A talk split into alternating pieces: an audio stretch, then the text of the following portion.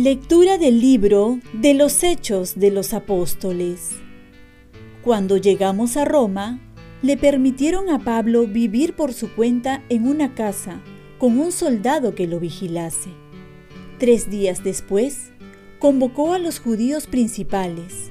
Cuando se reunieron, les dijo, Hermanos, estoy aquí preso sin haber hecho nada contra el pueblo ni las tradiciones de nuestros padres. En Jerusalén me entregaron a los romanos, me interrogaron y querían ponerme en libertad, porque no encontraban nada que mereciera la muerte. Pero como los judíos se oponían, tuve que apelar al César, sin querer por esto acusar a mi pueblo. Por este motivo he querido verles y hablarles, pues por la esperanza de Israel llevo encima estas cadenas.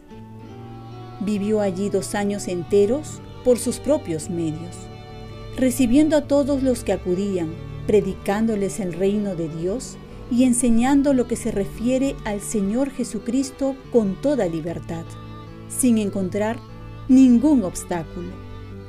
Palabra de Dios. Salmo responsorial.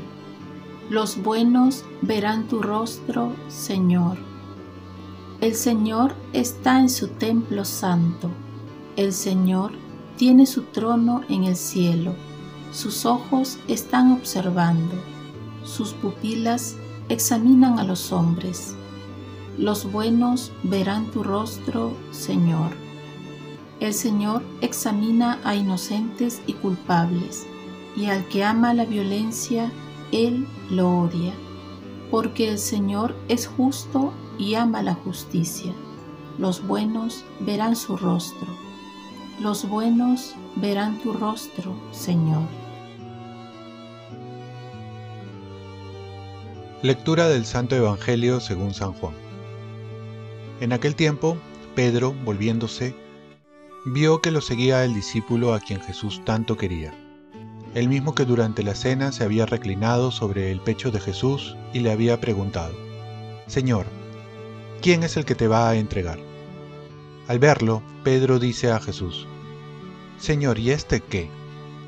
Jesús le contesta, Si quiero que se quede hasta que yo venga, ¿a ti qué? Tú sígueme.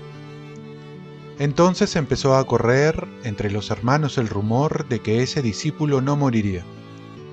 Pero no le dijo Jesús que no moriría, sino, Si quiero que se quede hasta que yo venga, ¿a ti qué? Este es el discípulo que da testimonio de todo esto y lo ha escrito. Y nosotros sabemos que su testimonio es verdadero. Muchas otras cosas hizo Jesús. Si se escribieran una por una, pienso que en todo el mundo no cabrían los libros que pudieran escribirse. Palabra del Señor.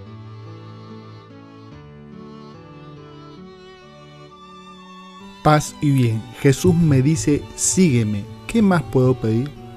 Hay un refrán que muchos hemos escuchado y dice, haz bien y no mires a quién. Eso es lo que Jesús quiso decir a Pedro cuando éste le pregunta por el futuro del discípulo de Juan, quien reclinaba su cabeza en el pecho de Jesús. El Papa Francisco al respecto nos dice, el amor de Jesús debe ser suficiente para Pedro. Él no debe ceder a la tentación de la curiosidad, de la envidia. A veces nos fijamos en el jardín del vecino y no vemos las flores de nuestro jardín. Lo importante al final, al final de todo es seguir a Jesús, desde donde nos haya tocado seguirlo, porque todos los caminos son diferentes. Todos tienen sus ventajas y desventajas. Y si uno cree que Dios ha amado más a alguien, que le ha dado más, hay que recordar que también Dios le exigirá más, porque a quien más se le dio, más se le exigirá.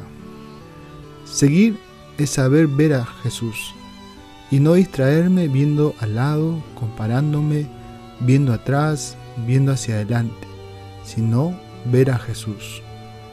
Ver que no solo me acompaña y me guía, sino saber que al lado de Él tengo todo lo necesario, ni más ni menos, lo necesario para ser feliz y para perseverar hasta el final.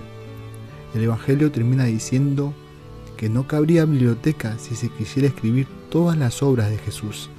Igualmente nosotros también deberíamos decir que no cabrían libros si quisiéramos escribir las bendiciones que Jesús nos ha hecho en nuestras vidas. Faltarían palabras para agradecer. No sería suficiente el tiempo para hablar de sus bendiciones o pagar todo lo que ha hecho por nosotros. Y ahora, para el colmo de bendiciones, nos va a dar el Espíritu Santo para santificarnos y asemejarnos a Él. Preparemos para recibir inmenso regalo. Oremos, Virgen María, ayúdame a seguir a Jesús y a prepararme más para la venida del Espíritu Santo. Ofrezcamos nuestro día.